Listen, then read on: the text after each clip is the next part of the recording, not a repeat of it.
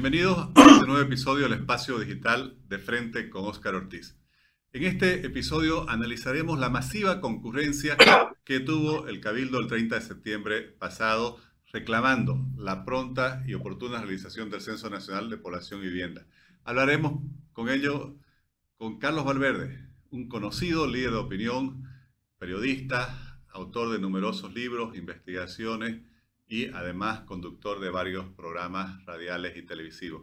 Estimado Carlos, muchísimas gracias por aceptar nuestra invitación. No, gracias a vos, cara, a la orden. Carlos, el domingo pasado publicaste en los principales periódicos del país un artículo que me gustó mucho, donde analizaba las causas que llevan a tanta gente a asistir a una manifestación ciudadana como es el Cabildo. Me gustaría si pudieras, por favor, compartir ese análisis, porque vivimos muchas veces en un momento en el cual se habla de indiferencia, pero aquí la gente estuvo presente. Claro, yo, yo soy un convencido de que si se trata de, de, Santa Cruz, de la Casa Grande, la gente se pone. Y se pone sobre todo con objetivos como estos, ¿no? El, ¿Por qué vamos al cabildo? Eh, porque el cabildo va a reclamar censo. ¿Y qué es el censo? El censo es la posibilidad que tenemos de cambiar muchas cosas. Y vamos porque nos importamos nosotros mismos, porque, porque nosotros somos los sujetos de nuestro destino y entonces eh, básicamente todo el mundo se vuelca hacia, hacia el Cristo Redentor, que no es la primera vez que lo hemos visto en, en innumerables ocasiones.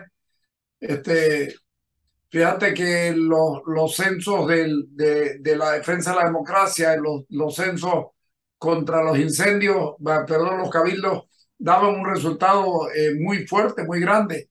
Y esto es porque la gente la gente se involucra, la gente piensa, la gente va por ella misma. Yo hacía un chiste que me salió bueno en, en Twitter, porque la gente inmediatamente lo, lo, pensó. Yo decía, lo único que le faltó y que no se va a ver nunca en un cabildo cruceño es a la gente recibiendo un ticket por su asistencia. Eso te muestra y te habla de la, del, del grado de involucramiento que tiene la gente con, con la idea Santa Cruz y con lo que estamos buscando. Eh, además, yo digo que esto es la, la globalización, Oscar. Este, ahí, estamos todos, estamos los, los cruceños nacidos, los cruceños llegados de las provincias o los cruceños por elección, que son los que se vinieron a vivir acá y decidieron no volver nunca más a su pueblo, por ahí una de esas como, como para ir a saludar a la familia, pero yo, por lo que yo he conversado, incluso vos te topás con mucha gente que ya ni siquiera va a sus lugares de origen porque, porque se desarraigaron absolutamente de todo y, y esta es su casa, este es su futuro. Santa Cruz es una especie de quemar naves como, como hicieron los, los árabes cuando llegaron a España, ¿no?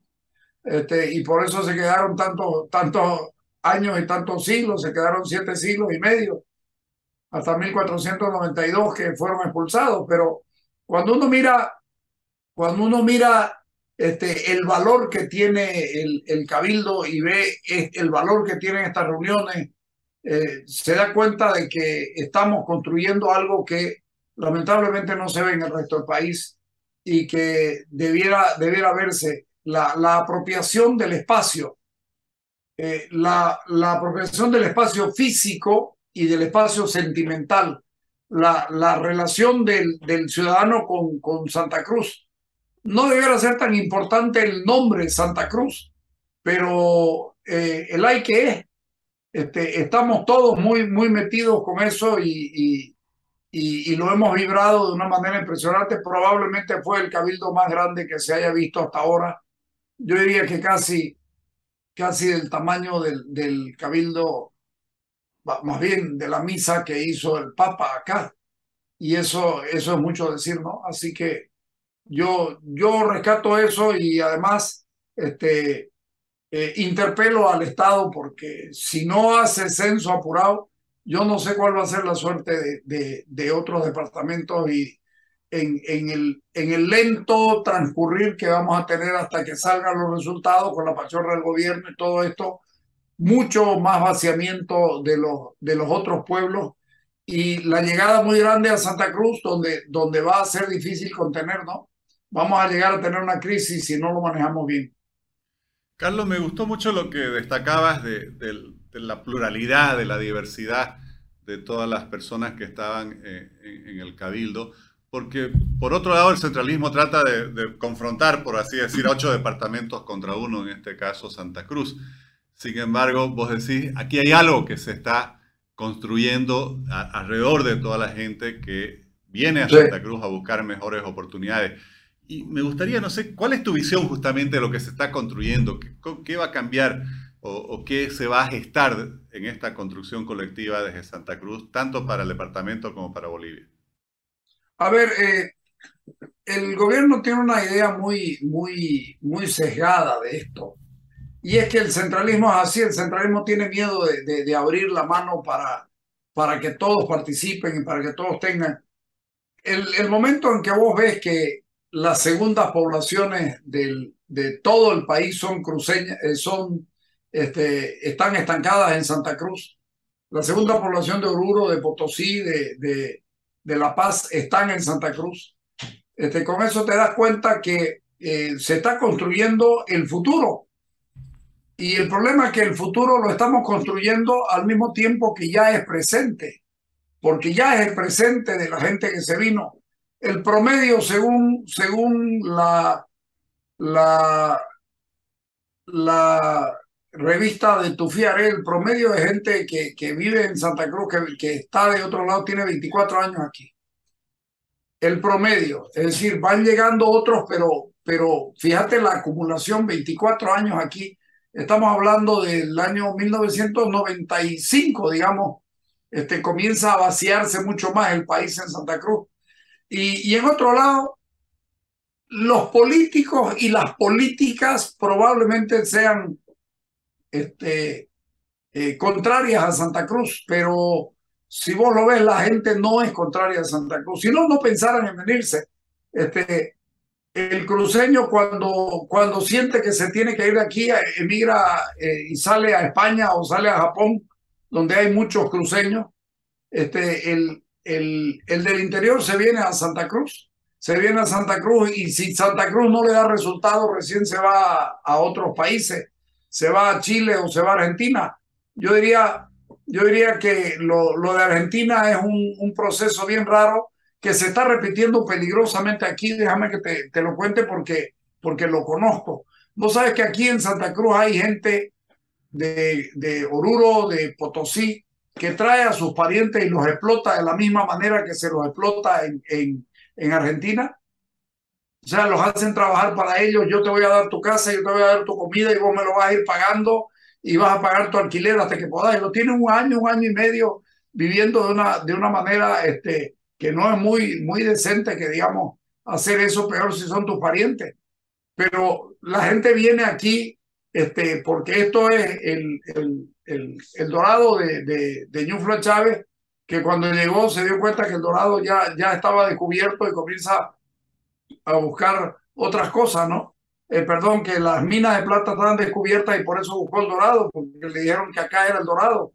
Y, yo creo que para mucha gente eso, eso significa, eh, si, si la tendencia, Carlos Hugo Molina ha hecho un trabajo que la tendencia es que en, en cinco o siete años más la mitad del país va a vivir en Santa Cruz. Eso te está diciendo que nosotros tenemos una responsabilidad muy grande.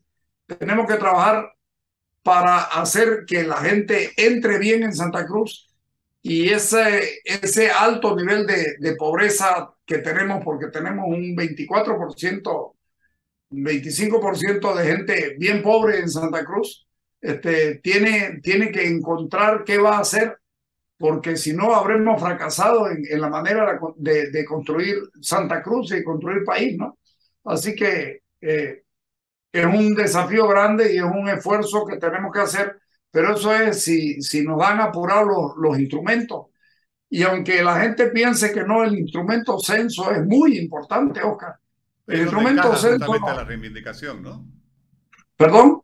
Ahí es donde encaja esta reivindicación, porque hay una realidad. Claro. O sea, no, no, no decir, como dice el gobierno, una bandera política, no, hay una necesidad real. Sí, lo escucho al, al, al, portavoz decir esto es un capricho.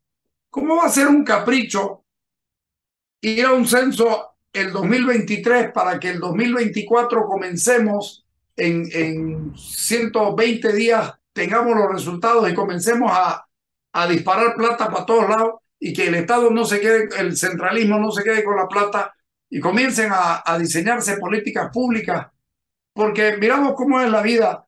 Eh, nosotros antes, hoy día tenemos un problema de, de, de, construcción de políticas públicas, pero hemos tenido la tradición de, de hacerla siempre. El año 1938 nosotros teníamos ya el, Comité de Obras Públicas y uno se pregunta, ¿para qué? Porque teníamos que dibujar el futuro. Y cuando vino Bohan, se dio cuenta que en Santa Cruz todo estaba hecho y que lo que no había era plata. Y entonces él dice, eh, hay que mirar el, el, plan cruceño y hay que aplicarlo a, a, la modernidad. Y eso prácticamente fue lo que hizo. Y nosotros tenemos que pensar en un plan Bohan. Yo sueño con una corporación de desarrollo. Me ha llegado recién un, una nueva corporación de desarrollo. Fíjate que Gonzalo Sánchez Rosada acaba con las corporaciones de desarrollo eh, y las, las cambia por, por la participación popular, porque se dio cuenta que las corporaciones de desarrollo eran muy importantes, sobre todo la de Santa Cruz, y nos permitía lograr lo que lográbamos porque era independientemente de, de era independiente de la política. A lo mejor el, el jefe de la corporación de desarrollo era era político, pero todo lo demás era muy técnico. Recordaba, eh, seguramente estás enterado, el plan regulador, por ejemplo, tenía a los colegios de arquitectos, de, de profesionales, etcétera, en su directorio y tenía mucha gente técnica y por eso Santa Cruz logró lo que logró. Este, yo, yo sueño con una cosa así, he visto, lo vi el otro día a don Mario Aguilera expresidente del Colegio de Arquitectos, eh, eh, vice, vicegobernador de Adorno, porque no lo toman en cuenta, este, con un proyecto sumamente interesante que voy a comenzar a trabajarlo y a, estudiarlo. Y, y, creo que por ahí puede ir la cosa. Hay, ya hay gente que está mirando, Oscar, que ya está mirando el 2050. Porque al final de cuentas está aquí a la vuelta. En esa mirada de 2050, eh, ¿Qué, ¿Cómo debe evolucionar o cómo se debe fortalecer el modelo cruceño? Vos en muchas ocasiones lo, lo has analizado para responder justamente a todos estos desafíos que estás planteando. Mira, el modelo cruceño es único en su género, desde mi punto de vista. No es que nosotros nos inventamos el desarrollo, no, no es eso. Pero yo a veces los escucho a los políticos en la gobernación este, ofrecer, llevar el desarrollo, el modelo de desarrollo cruceño a otro lado, y yo digo, ¿Vas a llevar soya al altiplano? ¿Cómo vas a hacer eso? ¿Vas a llevar lo que nosotros producimos aquí? No, no es posible. No es posible. Este, lo que tenemos que hacer es darle, si queremos ayudarlos, tenemos que darle instrumentos para que ellos puedan lograr su desarrollo. El modelo cruceño ha sido siempre solidario. Acordate que, que lo primero que se pensó aquí para lograr el desarrollo fue agua, pavimento y luz. Y el año 1957 tuvimos muertos y tuvimos heridos y tuvimos exilios por agua, pavimento y luz. Y en el año 1967, 10 años después, tuvimos la primera loseta. Y si te fijas, en 65 años nos convertimos en la ciudad más pavimentada del país. Buscábamos eh, luz y tenemos el 98% este, del, del trabajo departamental con electricidad y tenemos la segunda calidad de agua en el mundo y tenemos los mejores criados, los mejores eh, ejemplares de, de, Nelore Mocho y, y, era una locura de, de, Don Osvaldo Monasterio y de Lucho Saavedra luego. Este, y sin embargo lo hicieron y, no teníamos condiciones porque no habían bancos y logramos hacer el, Banco Santa Cruz y con el Banco Santa Cruz ahora tenemos eh, muchos bancos líderes y todos los bancos vienen a, buscar aquí su clientela. Este, ese es el modelo cruceño. El modelo cruceño es un modelo que no, que no saca a nadie del, del camino, salvo el, este, por su propia dinámica va expulsando a los que se van quedando.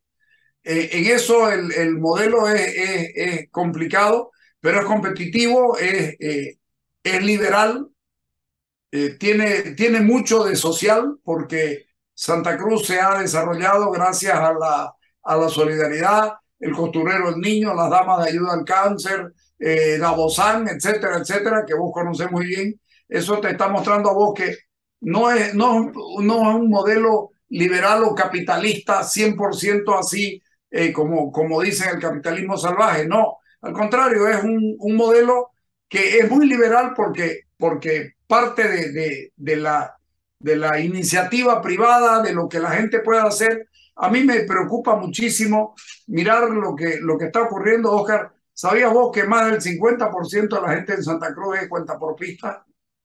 Y cuando uno tiene tanta gente cuenta propista, se da cuenta que es porque el sistema los está dejando a un lado, los está votando o no hay trabajo. Y ser cuentapropista este, no necesariamente es malo, pero también es, es complicado. Este, hacer cuentapropismo... Sí. El 80% de Bolivia es informal, subsiste desde la informalidad, ¿no? Claro, y el problema, el problema es la subsistencia. Vos, vos mirás lo que es San Julián los que llegaron a San Julián llegaron con probablemente eh, producto de la reforma agraria y hoy día encontrar gente que la debes conocer porque vos has trabajado mucho en, en instituciones eh, privadas con, con relación con todo esto. Y hay tipos que tienen tractores, eh, dos, tres tractores de, de, un millón de dólares y que se manejan con un, con un sistema electrónico que ni siquiera necesitan chofer. Este, y son los mismos que llegaron hace 50 años y que, y que fueron progresando. A esos nadie los aparta, a esos nadie les dice no te metas. Este, no teníamos eh, cerdos, no éramos los principales productores de cerdo, hoy día somos los principales productores de cerdo. Y si el Estado no nos estorbara, yo te garantizo que tuviéramos maíz en suficiencia y Bolivia fuera autosuficiente absolutamente en todos los alimentos que necesita. Y eso sale desde aquí ya es el 75-77% de la, de la comida que se produce o que se come en el país de aquí. Hoy día estaba viendo el 45% de, después me voy a acordar, el 45% de, de, la, de los pedidos grandes que se hacen en este país los hace Santa Cruz. Y eso te, te demuestra que, que estamos en una, en una situación muy buena pero muy frágil al mismo tiempo. Es muy buena, pero es muy frágil. Eso eh, tendríamos que... Pero mira vos, Santa Cruz demanda el 45% de los productos de consumo masivo. Eso es tremendo. Ey, estamos hablando de nueve departamentos. Claro, estamos hablando de nueve departamentos y uno solo se lleva el 45%. ¿Cómo están viviendo los otros? Esto es lo que el gobierno... Claro, esto es lo que el gobierno no entiende, Oscar. Y ojo, la centralidad hace que La Paz, Cochabamba y Santa Cruz se lleven el, el 85. Entonces, este, está complicado para los otros. Y por eso el censo nos sirve, por eso nos vamos todos al cabildo, por eso todos reclamamos y por eso ese, el, el sí a la primera pregunta de don Rómulo Calvo este, se escuchó hasta en La Paz. Eso, esas son señales este, que te dicen que algo, algo necesitamos y algo queremos. Y si el gobierno, el gobierno tiene los, los mecanismos para que se logre o para que no se logre. Y si no se logra, va a ser, vamos a estar en problemas, porque recién vamos a tener respuesta de los resultados del censo después de las próximas elecciones y eso, esas son eh, para el 27 y la repartición económica irá a ser el 28 y la repartición parlamentaria irá a ser la elección del 30 y, y, ¿qué vamos a hacer? Yo, yo les pregunto eso a los del gobierno y, y con los que converso y, y no tienen respuesta. Y ese es el problema. Nosotros tenemos respuesta a todo lo que planteamos. Así es. Carlos, te agradezco muchísimo. Sé que estamos con, con el tiempo limitado, pero realmente conocer tu, tu, tu, criterio y tu opinión eh, es muy valioso. Y, y, yo quiero reiterar lo que vos decías, ese compromiso ciudadano, por así decir, esa manifestación uh -huh. de la sociedad civil. Además, en un momento en el cual las instituciones democráticas están debilitadas, el sistema político está reestructurado, creo que es algo que le hace mucho bien a, a Bolivia, a su democracia, ¿no? Sí, yo te agradezco, Oscar. Cuando querrás, este, estoy, estoy aquí, no salgo casi nunca. Muchas gracias, creo, Carlos. Un abrazo. Igualmente. Chao, chao. Gracias.